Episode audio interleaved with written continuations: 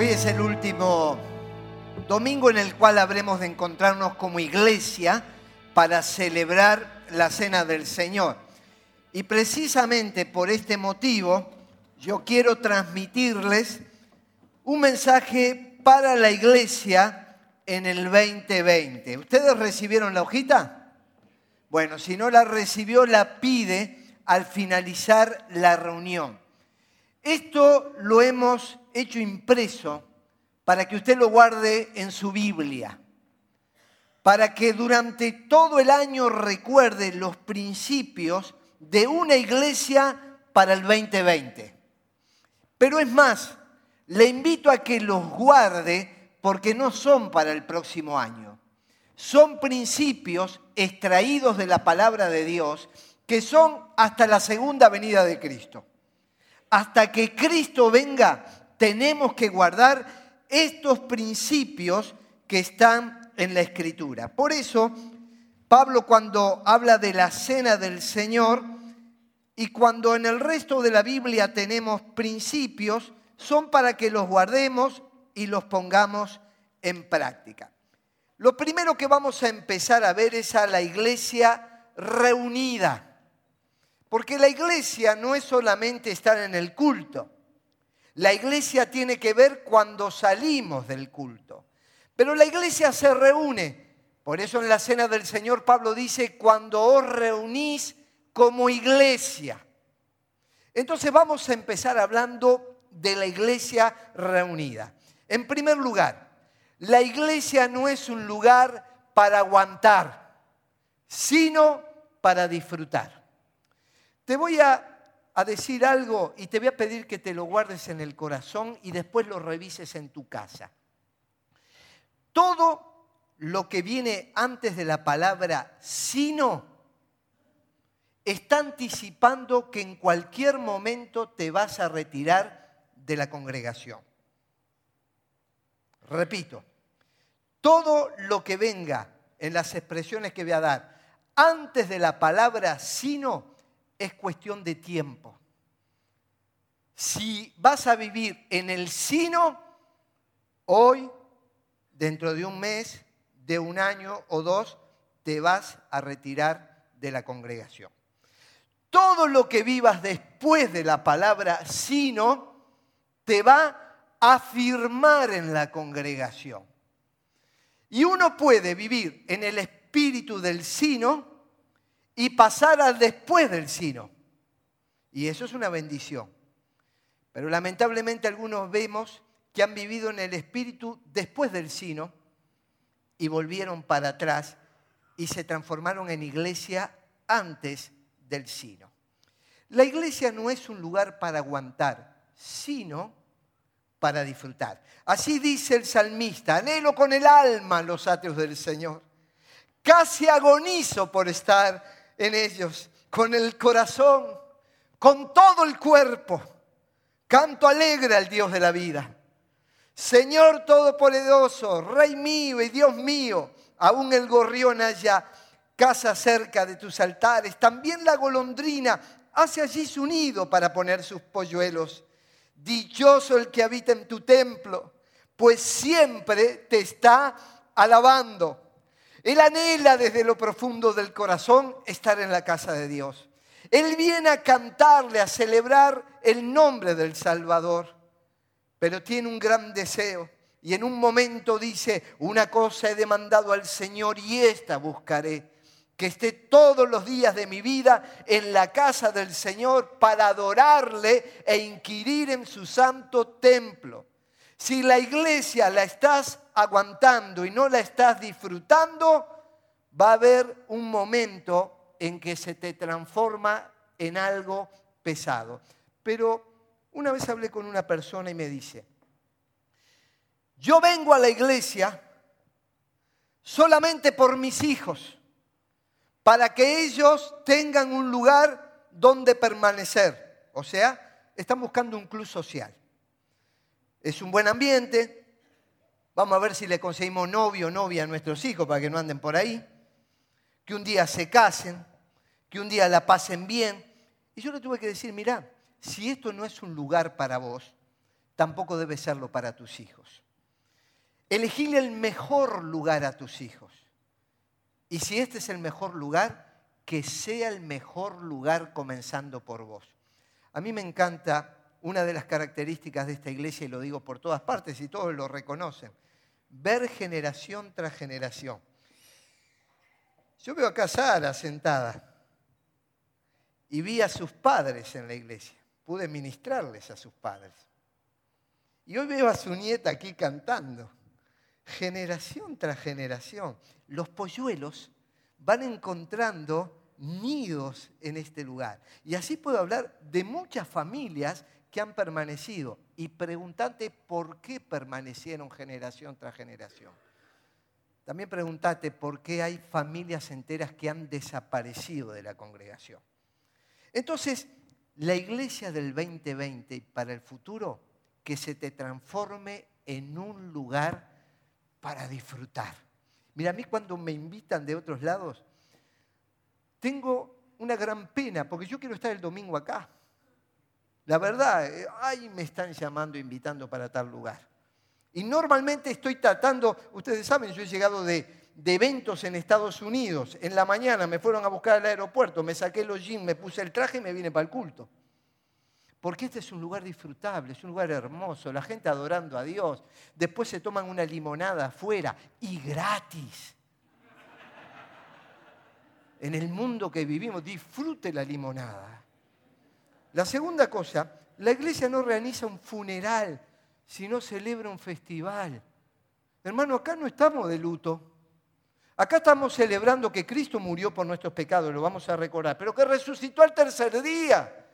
Y tenés que avisarle al que está sentado al lado tuyo que Cristo resucitó, que está vivo, que está presente en su iglesia que vive en tu corazón, que te llena de energía, de optimismo. Yo te tengo que decir que si vos amás un funeral, vas a encontrar lugares donde parece que se está adorando un muerto. Y vos sabés que en los cementerios, en los nichos, siempre hay lugar para los muertos. Te dicen, ¿por qué no reducimos un poquito y lo metemos a este? O sea, crecen, también crecen los, las tumbas, los nichos. Pero qué diferente es cuando se celebra un festival. Mirá lo que dice la palabra de Dios. El salmista, que era especialista, por algo Dios quiso dejar los salmos, yo solía ir con la multitud y la conducía a la casa de Dios, entre voces de alegría y acciones de gracia. Ahora yo te pido que vos te lo imagines. ¿Qué es entrar con una multitud a la casa de Dios entre voces de alegría y acciones de gracia? Ponete a pensar un poquito. Tenés que venir alegre, esto es un festival. Bañate, perfumate, ponete lindo. yo me puse lindo, traté de ponerme lindo, porque vine a un festival, vine a gozar de la presencia de Dios y con los hermanos. Dice, con acciones de gracia, hacíamos qué? gran funeral. No, una gran celebración. Pero también es cierto y sé que algunos han llegado aquí con inquietudes, con dolores, atravesando enfermedades, que tienen grandes problemas. Bueno, a ellos hay que decirle, ¿por qué voy a inquietarme? ¿Por qué me voy a angustiar? Son problemas reales de la vida, no es eludir los problemas de la vida. Bueno, en Dios pondré mi esperanza y todavía lo alabaré. Entonces los que venimos llenos de dicha, de esperanza, de alegría, vamos a celebrar. Y los que vinieron con dolores en el alma, con preocupaciones, con cosas que no están pudiendo solucionar, en el abrazo que recibiste del hermano, en los cantos, en la alabanza, en la adoración, en este festival que le hacemos al nombre de Jesús, recibí gracia y fuerza para enfrentar los problemas de la vida. La otra cosa que vemos, la iglesia no es un lugar al cual asistir es un lugar al cual pertenecer. ¿Está bien? Ustedes ya no son extraños ni extranjeros, sino conciudadanos de los santos y miembros de la familia de Dios. Estaba hablando con un hermano y me decía, la iglesia de ustedes. Y yo le decía, nuestra. Por eso dice la iglesia de ustedes. Nuestra. Primero, yo no compré una iglesia ni derramé mi sangre por la iglesia. Y si derramara mi sangre por la iglesia, no serviría para nada. el que es dueño de la iglesia y derramó la sangre por la iglesia se llama Jesús. Y lo que nosotros fuimos es, como cantamos, aceptados, perdonados, redimidos y todos nosotros fuimos recibidos por el Padre Celestial. Algunos integrantes de la familia de la fe, porque acá habla de familia, tienen muchos años en la congregación y otros son más nuevos. Ahora, imagínese usted la celebración de Navidad. Usted ve en esa casa, en esa familia, un bisabuelo de 93 años. Bárbaro. Y un bisnieto de seis meses. ¿Cuál de los dos pertenece a la familia? Los dos. Lo único que uno es de 93 años, con una trayectoria, con una experiencia, trabajó, se esforzó, compró una casa, eh, estudió, se preparó, es familiar de 93 años.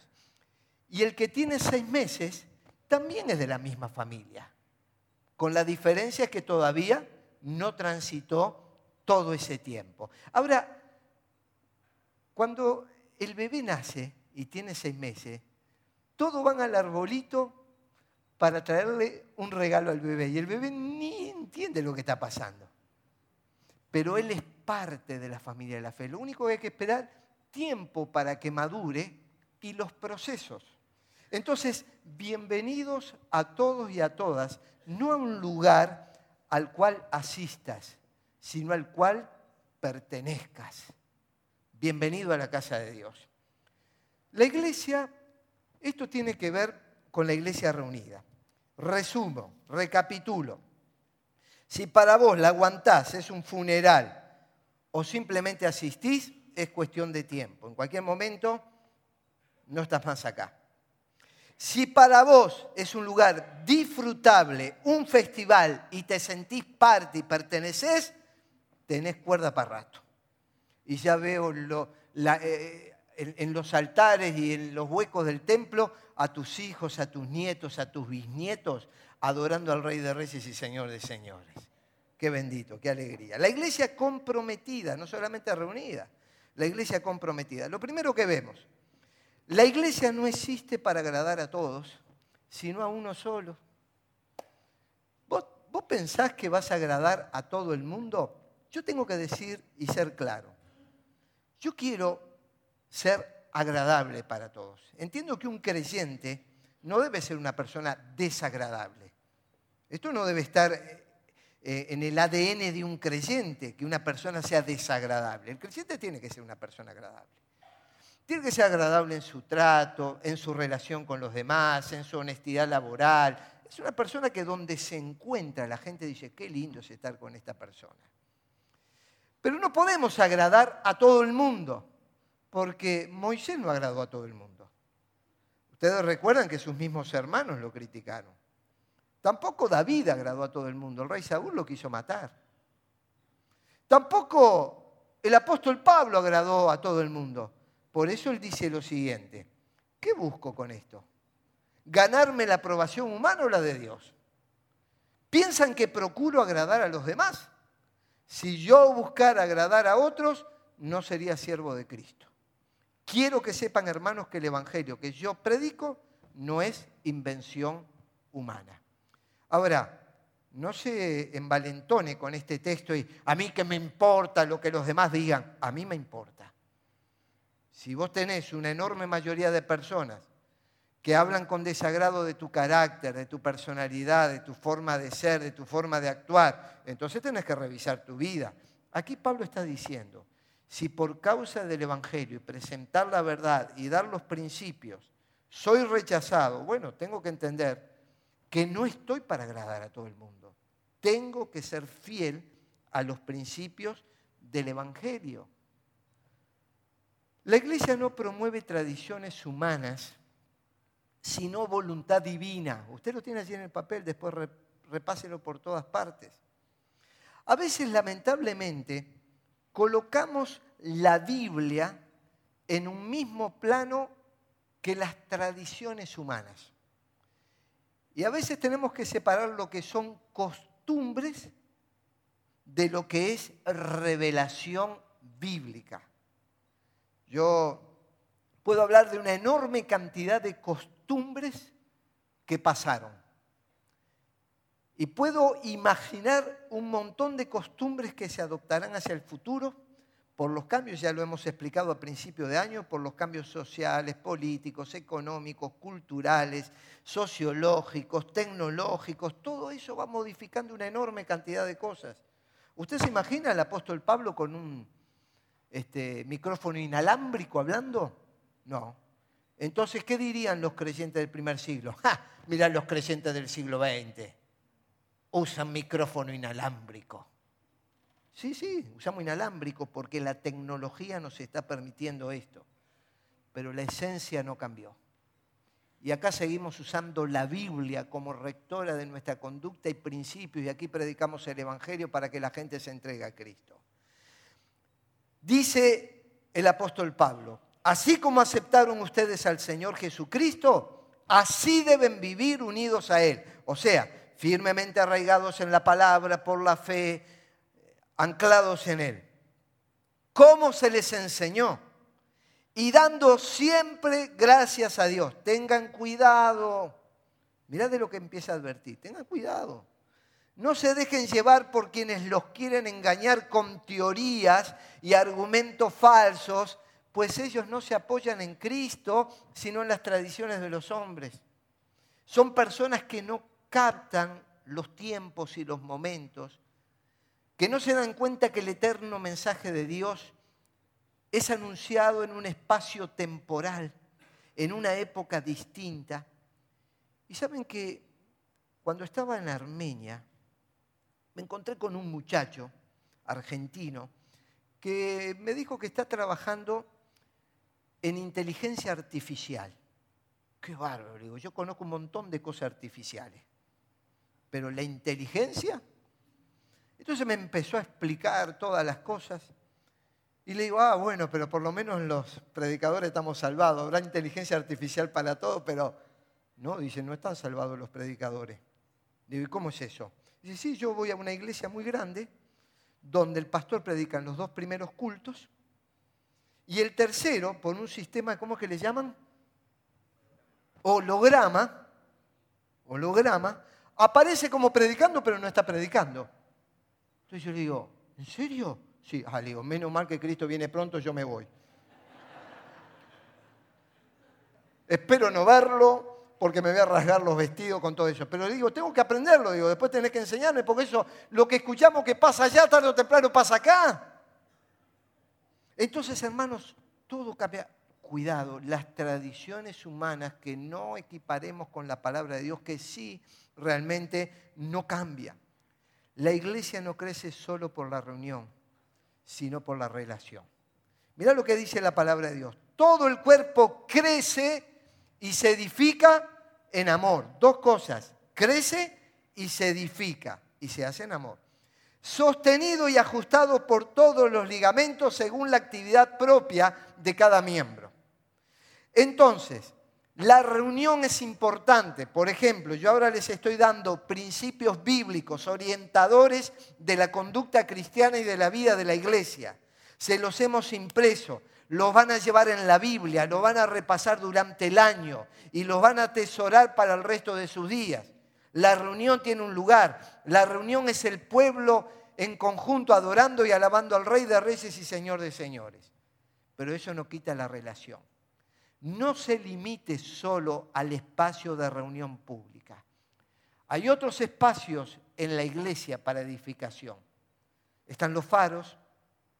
El martes en la reunión de hermanas, qué lindo. Sé que un buen grupo de hermanas que semana tras semana, todos los martes, están siendo atendidas, bendecidas, despidieron el año el, martes pasado. Los jóvenes tienen sus espacios, los campamentos, los retiros, las jornadas de crecimiento espiritual. Y qué lindo cuando esta noche, hermanos que individualmente se preocuparon de otros, van a entregar certificados de crecimiento espiritual a los que dieron a los que hicieron el curso y luego habrá curso de bautismo y todo lo demás. La iglesia crece y se edifica, las dos cosas, por la reunión, pero también por la relación.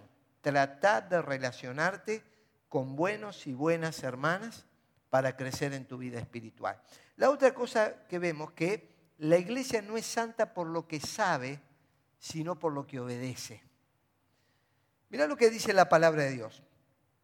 Vivan de manera digna del Señor, agradándole en todo. Esto implica dar fruto en toda buena obra crecer en el conocimiento de Dios y ser fortalecidos en todo sentido con su glorioso poder. Aquí está hablando de conocer, de saber, pero también de vivir. Las dos cosas van juntas. ¿Cómo voy a vivir la vida cristiana si no conozco cuáles son las responsabilidades cristianas? Pero aquí cuando habla del conocimiento, no se está refiriendo conocer eh, cómo fue el trayecto que hizo Moisés en el desierto y que, por qué pueblos pasó y, y cómo era de consistente el maná que caía del cielo y qué vitaminas traía y qué proteínas nos daba. Todo eso está bueno para los nutricionistas de la iglesia, que, que tengan un menú con esas características, pero acá está hablando de otro conocimiento. La revelación que nos da la palabra de Dios acerca del Señor. Dios nos ha dejado su palabra para que le conozcamos. No solamente que conozcamos la palabra de Dios, sino al Dios de la palabra. A ese Dios que está íntimamente eh, imbuido, metido en esta palabra en la cual se nos revela sus características. Pero conocer a Dios también significa conocer sus tratos, sus movimientos, tener confianza en lo que hace. Y cuanto más transitamos con Cristo, más tenemos que conocer cuando Él actúa, cuando Él obra, cuando Él nos dirige. Entonces, no vamos a ser santos solo por lo que conocemos. Vamos a ser santos por lo que obedecemos. ¿De qué sirve que yo sepa que la inmoralidad es pecado si mis prácticas, si mis ojos se dirigen a cosas inmorales?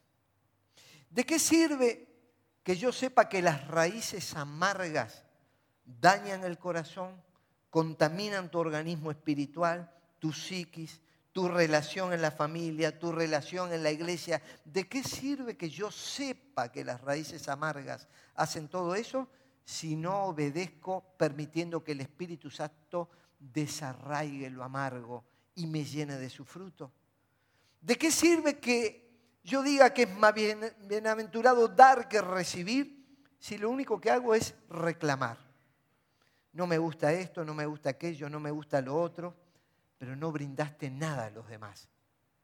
No visitaste a un enfermo, no acompañaste al débil, no diste una ofrenda para los proyectos, no, no fuiste parte de la vida de la iglesia. ¿De qué sirve saber sin obedecer? entonces la iglesia no es santa solo por lo que sabe, sino por lo que obedece. La otra cosa, y antes de pasar, vuelvo a recapitular, es cuestión de tiempo. Si estás para agradar, si estás para promover tradiciones, si estás solo en la reunión y si estás solo en el conocimiento intelectual, tus días están contados en la iglesia. Sin embargo, si estás para agradar al Señor, si estás para promover la Biblia, la revelación de Dios, si estás en relaciones santas y saludables, y si estás obedeciendo lo que Dios dice, estás arraigado, cimentado, y hay un futuro dichoso para vos. Observa a los que transitan en Cristo y son plenos, cómo viven. Ahora vamos a hablar de la iglesia unida. Todo eso lo tenés ahí en tu bosquejo. ¿eh? La iglesia no es llamada solamente a estar junta, sino unánime. ¿Viste? Un antes y un después del sino siempre, ¿no? Todos podemos estar juntos. Por ejemplo, podemos ir a un restaurante y estar junto a un montón de personas pero no estamos unánimes con esas personas, no tenemos los mismos valores, los mismos principios. Aquí cuando estamos juntos, también estamos unánimes, Por ejemplo, tenemos una sola fe, un solo bautismo, un solo Dios y Padre de todos que está en todos nosotros.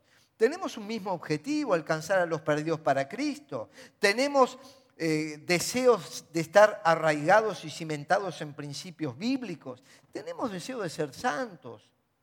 Luchamos con nuestra vida, pero tenemos esos deseos. Estamos aguardando la gloriosa venida del Señor. Queremos que otros se unan a los pies de Cristo y vengan a la casa de Dios para ser llenos de Dios. Así que no solamente debemos estar juntos, sino unánimes. Por eso dice en Romanos, el Dios de la paciencia y de la consolación os dé entre vosotros un mismo sentir según Cristo Jesús. Ahora, ¿Sabe que para tener un mismo sentir según Jesús, tenés que tener paciencia? Paciencia. Si perdés la paciencia, te impacientaste. Y cuando te impacientas, actúas de una manera incorrecta. Entonces, para que vos puedas estar unánime con otros, porque la Biblia dice, claro, ¿podrán dos ir juntos si no estuvieran de acuerdo? Por eso yo te digo, son los días contados para el que simplemente se junta. Podrán ir dos juntos si no estuvieran de acuerdo, pero cuando hay acuerdo, hay unanimidad en lo esencial. Andamos a juntar a ese hermano y hermana que tiene 90 años con un adolescente de 17 que aquel hermano todavía está esperando que le bajen el borne para ver si puede enchufar el teléfono. Y este está pensando en, ¿cómo dijimos? Oligrama. Y el otro está pensando en el oligrama. Yo viví lo del borne y ahora estoy viviendo lo del oligrama, estoy ahí en el medio. ¿Cómo? ¿Qué saben ustedes? No y ese me hace la especialista en hologramas. ¿Qué me dicen? Eh? ¿Quién iba a decirte, no? Aparte de médica, hologramista. Pero sí, somos llamados a tener paciencia los unos a los otros para caminar juntos. Y dice, mira qué lindo. Dice, unánime, vamos a alabar a Dios, vamos a glorificarle. Vos no cantabas con entusiasmo, Jesús salva, Jesús salva. Me salvó a mí, te salvó a vos. Por eso estamos juntos a una voz unánimes cantando una verdad que experimentamos. Una verdad que jamás se retiró de esta iglesia. Predicar la salvación en Cristo. Y sigue diciendo, por tanto, recibíos los unos a los otros. Hermano y hermana, acá somos todos hermanos. Yo estaba hablando con un grupo de jóvenes y les decía, mira, de, matrimonio jóvenes, lo es lindo que desarrollen amistades porque no podemos ser amigos de todo el mundo. Pero cuidado, en la iglesia somos todos hermanos y tenemos que recibirnos los unos a los otros. Tenemos que trabajar para el Señor, para la iglesia y para los que recién llegan. Ahora vos después personalmente podés tener una amistad, desarrollar, salir a comer algo, participar de un tiempo social, de un cumpleaños, está todo bárbaro. Pero en la casa de Dios somos todos hermanos y tenemos que recibirnos y preocuparnos los unos por los otros. La iglesia no está compuesta por gente perfecta, sino perfectible. ¿Vos estás de acuerdo con eso? Entonces, ¿por qué criticas tanto a los demás? ¿Por qué, ¿Por qué, te preocupas tanto del defecto de aquel, de aquella? ¿Sabes por qué? Porque en el fondo vos pensás que sos perfecto. En el fondo vos pensás que no tenés nada para ser criticable, que no hay nada que otros te puedan llegar a señalar. Mira lo que dice la Biblia. Si vos vivieras, a ver, si, vos vivieras en tiempo del apóstol Pablo y supieras que Pablo está en una congregación pastoreando, ¿vos serías miembro de esa iglesia? ¿Serías miembro de la iglesia del apóstol Pablo o no? Y yo sí, yo me anoto. Y mira lo que dice el pastor Pablo. No es que ya lo haya alcanzado todo o que ya sea perfecto. Ya está, la arruinó. Sin embargo, sigo adelante, esperando alcanzar aquello para lo cual Cristo me alcanzó a mí. Hermanos, no pienso que yo mismo lo haya logrado ya. Más bien, una cosa hago, olvidando lo que queda atrás y esforzándome por lo que está adelante, sigo avanzando hacia la meta. Está diciendo, cometí macanas, cometí errores. Los cometí evidentemente antes de conocer a Cristo, pero aún conociendo a Cristo, vemos detalles de la vida del apóstol Pablo que reflejan estados de ánimo y de personalidad que no fueron los mejores. También lo vemos en Pedro, también lo vemos en Juan, lo vemos en un montón de personas. Entonces, pero él se pone en un lugar honesto. Yo no lo he alcanzado todo, pero ¿qué tengo que hacer? ¿Me voy a castigar? ¿Me voy a flagelar? Bueno, tengo que dejar atrás lo malo y extenderme hacia lo bueno. La iglesia no invierte tiempo en creyentes resentidos, sino en pecadores receptivos. Hace treinta y pico de años, cuando comencé el pastorado, lo primero que hice, porque esto pasó toda la vida, gente resentida, enojada, lo primero que hice en mi primer mes de pastorado, hace más de 30 años, una lista de todos los que se habían alejado. Y algunos tenían 10 años de alejado, 15 años de alejado, 20 años de alejado, o sea que estoy hablando de 50 años atrás. ¿Para qué?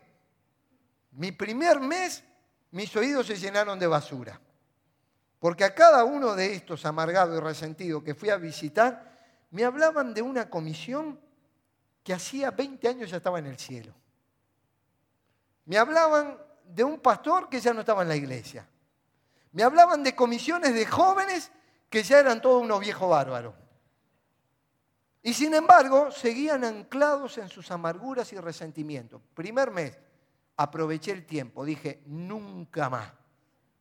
De ahora en adelante, con creyentes saben la verdad, conocen la palabra, saben lo que es bueno, saben a quién recurrir. Bueno, señores, ya son grandes. Imagínate que vos tenés un hijo de 30 años y le decís, hijo, el puré es bueno, a ver un avioncito, abra la boquita. Tiene 30 años el nene. Ya sabe. Y si él decide comer comida chatarra, es su voluntad. Ahora, hay pecadores que están esperando el mensaje del Evangelio. Y tenemos que tener cuidado que el diablo no nos entretenga con aquellos que no están buscando a Dios. Hay gente que está necesitando que alguien le explique con claridad el Evangelio. Mira lo que dijo Jesús, usó una parábola. Cierto hombre preparó un gran banquete e invitó a muchas personas. Más banquete que este, tenés música, alegría, tenés canto, tenés gente. Te vamos a dar la cena del Señor.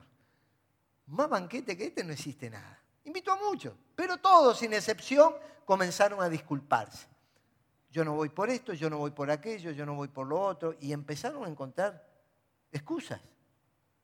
Mira lo que dijo Jesús. Entonces el dueño de la casa, o sea, es Dios, se enojó y le mandó a su siervo, sal deprisa por las plazas y los callejones del pueblo y trae acá. Salí por las plazas, salí por el pueblo, salí por el barrio, salí por las ciudades, salí por los países. ¿Y sabés a quién tenés que traer acá? a los pobres, a los inválidos, a los cojos, a los ciegos. Señor, le dijo luego el siervo, ya hice lo que usted me mandó, pero todavía hay lugar. Entonces el Señor le respondió, ve por los caminos y las veredas y oblígalos a entrar. ¿Para qué? Para que se llene mi casa. Eso es lo que quiere Dios, que se llene su casa. Bienvenidos a todos los pecadores, a todos los que no saben qué hacer con sus vidas, a todos los que están esclavizados por las drogas, por el alcohol, a todos los que son víctimas del juego, a todos los que la sociedad los despreció. Bienvenidos a este lugar. El Padre, el dueño de la casa, los abraza. Y si alguien no los abraza, no es el Padre. Es un hijo que no entiende la voluntad del Padre. Bienvenido a la casa del Señor. Pecadores receptivos es lo que Dios está buscando. La otra cosa, la iglesia se divide por murmuración y se multiplica con reprensión. La murmuración es absolutamente destructiva. Y se lo voy a explicar. Dice la Biblia, hermanos, no murmuréis los unos de los otros. El que murmura del hermano y juzga a su hermano, murmura de la ley y juzga la ley. Pero si juzgas, si tú juzgas a la ley, no eres hacedor de la ley, sino juez. Entonces, claramente allí dice, ¿quién eres para que juzgues a otro? La murmuración tiene que ver con concentrarnos en hacer comentarios de alguien que no está presente o sin tener los suficientes datos, tratando de que esa persona no se entere y con la finalidad de hacerle daño. ¿Usted alguna vez murmuró? Algunos son honestos, me hacen así. Bueno, yo fui consciente de eso en el mes de mayo del año 82. Era estudiante del seminario. Entonces, un compañero que había salido el año anterior me habla de un profesor. Dice, este profesor es liberal. No enseña una teología correcta. Este no cree que la palabra de Dios es auténtica, es verdadera y sus clases son un desastre. Eso fue en el mes de marzo. Cuando llegó mayo, y era mi cumpleaños, mi hermana preparó una torta y la llevó para que la comparta con mis compañeros. Entonces le digo a mi hermana, este, y se lo dije en el idioma de mis antepasados, le digo, Bu Shaitan. Este es del diablo, le digo. Este es del diablo. Entonces cuando fui para casa, me pregunta, y estaba ahí delante de mis padres, ¿por qué dije eso? Yo dije, muy simple, este es un liberal, no cree en la Biblia, es un teólogo. Y mi madre, que no era ni teóloga, ni bachiller, fue hasta quinto de escuela, me hace una simple pregunta. ¿Vos lo escuchaste? No, no, todavía no lo tuve, lo tengo el próximo semestre. ¿Y por qué no te permitís desconfiar de lo que te dijeron? Y en el peor de los casos, aunque sea cierto, ¿qué se gana con el comentario que estás haciendo? Resultado, ese día abandoné el pecado de murmuración. Había entendido la verdad. Ese profesor se transformó en uno de mis mejores amigos. Lo abracé el último día, le agradecí montones. Era un capo el tipo. Pero ¿qué hice yo? Como inmaduro que era, me dejé llevar por el comentario de otro. Desconfía de los comentarios que te hagan. ¿Por qué todo lo que te dicen que en tu familia pasó va a ser cierto? ¿Por qué todo lo que te dicen que las decisiones que tomó la iglesia sobre esto, sobre aquello, son ciertas? ¿Por qué no te permitís desconfiar de lo que te dijeron? como mi madre me hizo desconfiar de lo que el otro me dijo. Pero también sabes lo que agradezco? Que mi mamá no dijo, porque yo por mi hijo pongo las manos en el fuego. Menos mal que no. Porque su hijo es pecador. Por si no lo sabían, yo sé que algunos de ustedes piensan que yo no soy pecador. Pero, mamá, desconfió de mí que. No que yo le estaba mintiendo en el sentido que pero mi madre dijo, este está manejando mal las cosas. Y la estaba manejando mal. Mamá, papá, esposo, esposa, amigo, amiga, permitite desconfiar de todo lo que te dicen. Antes de empezar a difundir una idea de algo que no tenés certeza, asesorate y asegúrate que es cierto. Y una vez que te asegures que es cierto, no tenés por qué comentárselo a nadie. Seguimos.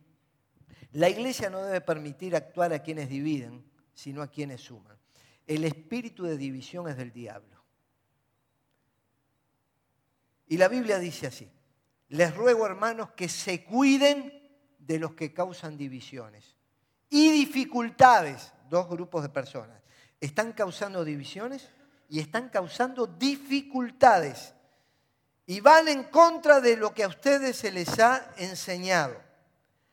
¿Qué hay que hacer con esta gente? La Biblia lo dice. Apártense de ellos. Apártense.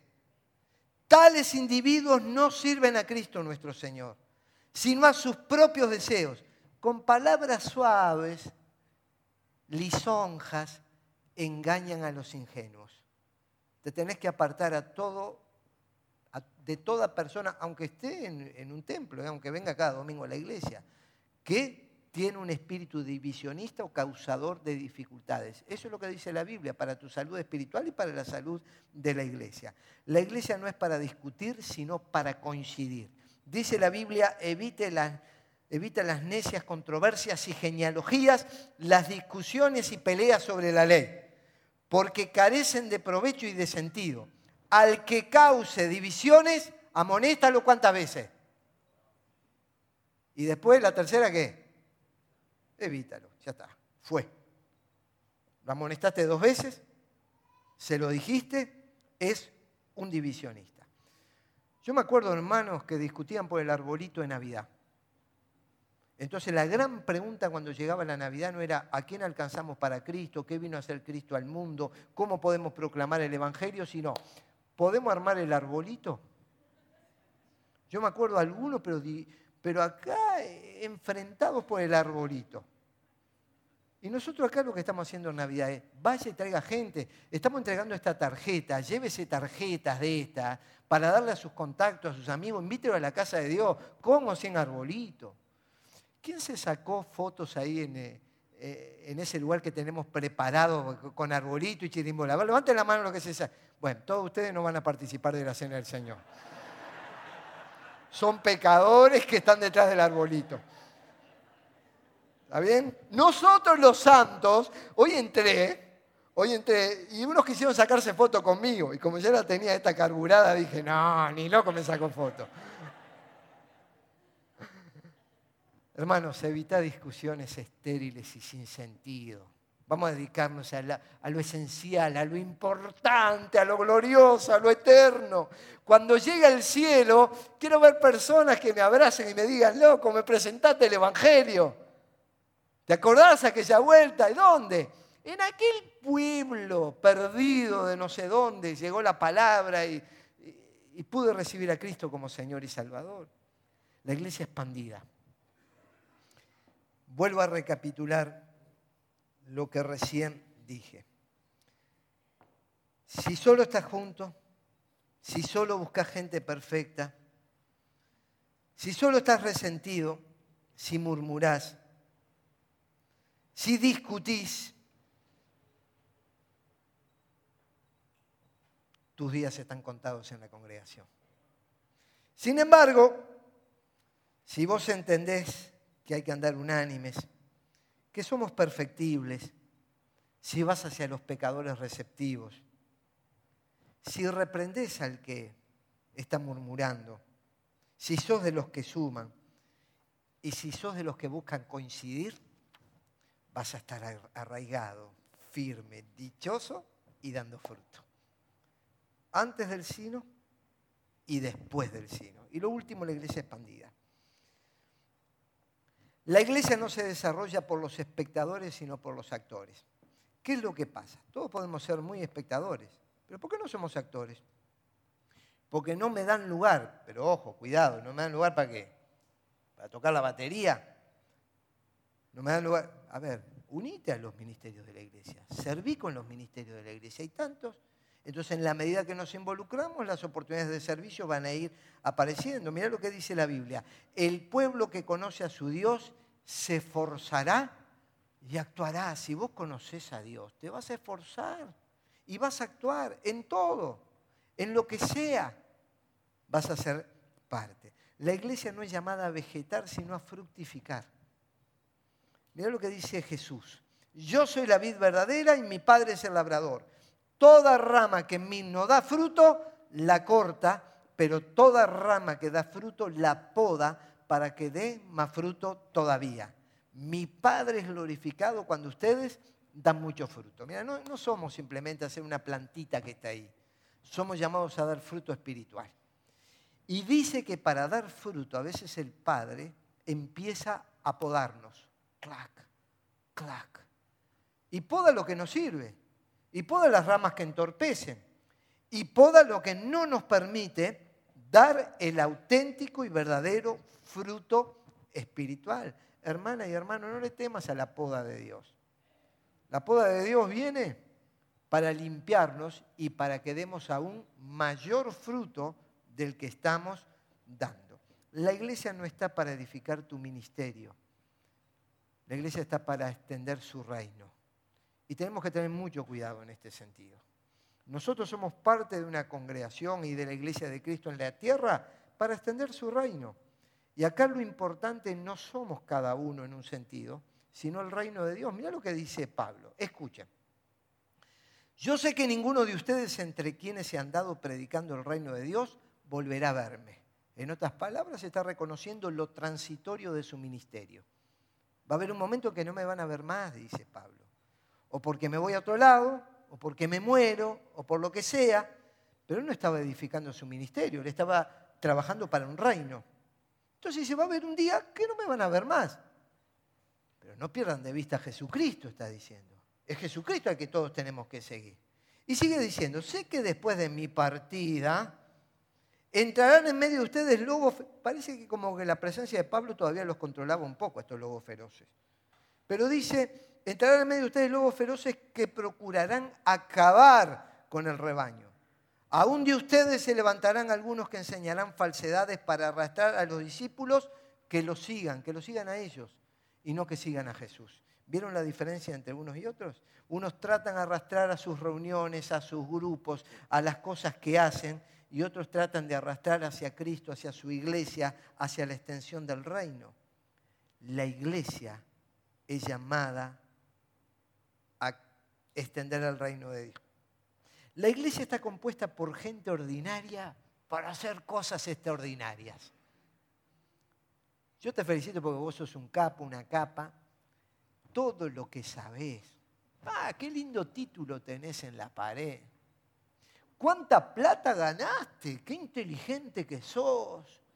¿Cómo la sociedad te reconoce en tu ámbito de trabajo? ¡Qué bárbaro! ¡Te felicito! Pero yo me identifico con lo que dice Pablo. No muchos de ustedes son sabios según criterios meramente humanos. Ni son muchos los poderosos ni muchos los de noble cuna. No dice que no los hay, pero dice que no son muchos dentro de la iglesia. Pero Dios escogió, y ahora sí, ahora vienen los muchos, lo insensato del mundo para avergonzar a los sabios. Y escogió lo débil del mundo para avergonzar a los poderosos. También escogió Dios lo más bajo y despreciado y lo que no es nada para anular lo que es. A fin de que qué? de que en su presencia nadie pueda jactarse. Que nadie pueda decir yo lo hice, yo lo logré, yo lo obtuve. Que nadie pueda decir, ¿sabes lo que te va a decir Dios? Sos un necio, vos no tenés sabiduría, vos saliste de lo más bajo, de la pobreza, de las necesidades, tonto. Te bendije de manera especial para que seas de bendición. No hay lugar para la gente extraordinaria. No hay lugar para los grandes. Hay lugar para las grandezas, las actitudes de grandeza. Cuando vos estás preocupado por vos, por tu reino, por tu ministerio, estás buscando ser grande. Cuando vos salís en humildad a servir, a adorar a Dios, a servir al prójimo, a participar de las cosas de la iglesia, estás desarrollando grandeza. Y por último, la iglesia no solo acomoda gente en sus bancas, sino que las envía desde sus bancas. Este culto, el culto que venga, lo de la tarde, está bien, bárbaro, las bancas que se llenen, pero ahora vamos a enviar gente de las bancas. Hoy me escribió Carlos Rodríguez, Olga, están allá, ya vienen, llegan el martes, diciendo que Dios los ha bendecido y van a volver.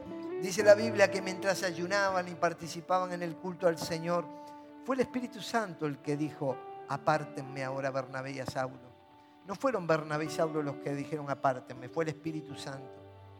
Para el trabajo al que los he llamado, así que después de ayunar, orar e imponerles las manos, los despidieron. Chao. Pero para predicar el Evangelio, para llevarlo a otro lugar. Y cuando terminaron de predicar, ¿qué hicieron? Volvieron. Volvieron a las bancas desde donde salieron. ¿Para qué? Para volver a fortalecerse y volver a salir desde esas bancas. La iglesia no es llamada a ser fuerza centrípeta, sino centrífuga. no vamos a contar solo los que vienen, sino a quienes impactamos fuera de este lugar. ¿Hasta dónde llegamos? ¿A quiénes llegamos? A la enorme cantidad de personas que podemos bendecir. Ayer cuando estábamos en el programa de, de televisión y salió lo del síndrome de Burnout, entre los primeros llamados que aparecieron, dos médicos. Médicos que están atravesando situaciones como esa. Uno de ellos cubano. Y es uno de los temas que vamos a desarrollar allí en Cuba cuando vayamos. El agotamiento físico, espiritual, emocional de muchos que están al servicio de los demás. La iglesia no es solo lo que impacta en el templo, sino más allá del templo. Y cuando venga el Espíritu Santo, sobre ustedes recibirán poder y serán mis testigos, tanto en Jerusalén como en Judea y Samaria, y hasta dónde? Ay, hasta los confines de la tierra. Pero ¿sabes una cosa? No empieces por los confines. Porque algunos me dicen, me voy en un viaje misionero si era un paseo misionero. Nunca lo vi traer a alguien al templo, nunca lo vi participar de las cosas de la iglesia y me hablan de viajes misioneros. Pablo y Bernabé estaban en una iglesia local sirviendo, estaban en un lugar comprometidos y desde ese lugar Dios los mandó no a un paseo misionero, sino a un viaje misionero para servir aquellos que necesitaban del Evangelio. ¿Saben? Yo quiero invitarte a que tomes estos principios de todo corazón. Yo los quiero para mi vida. Si vos vivís en el Espíritu antes del sino, este mensaje es una advertencia para que cambies. Para que cambies. Para que entres a vivir después del sino si alguna vez estuviste en el sino y estás viviendo antes del sino, revisa tu vida porque no estás en el mejor lugar, no estás en el lugar que a Dios le agrada. Y siempre hay posibilidad de cambiar. Y quizás de todos esos principios, no es que todos, pero en algunos tenemos que hacer ajustes. Guardarlo en tu Biblia, repasarlo, meditarlo Permití que el Espíritu Santo trabaje en tu corazón. Y juntos vamos a crecer como iglesia. Yo necesito crecer. Como dice Pablo, ¿y quién lo alcanzó? Pero vamos, vamos hacia adelante. Vamos dejando lo que hicimos mal y vamos a ir hacia adelante, a un nuevo horizonte. Se abre un nuevo año para que pases de antes del sino a después del sino. Ustedes, muchachos que van a servir la cena del Señor, los músicos, todos nosotros, los que están por primera vez en esta iglesia. Yo te invito en el nombre del Señor a que así lo hagas.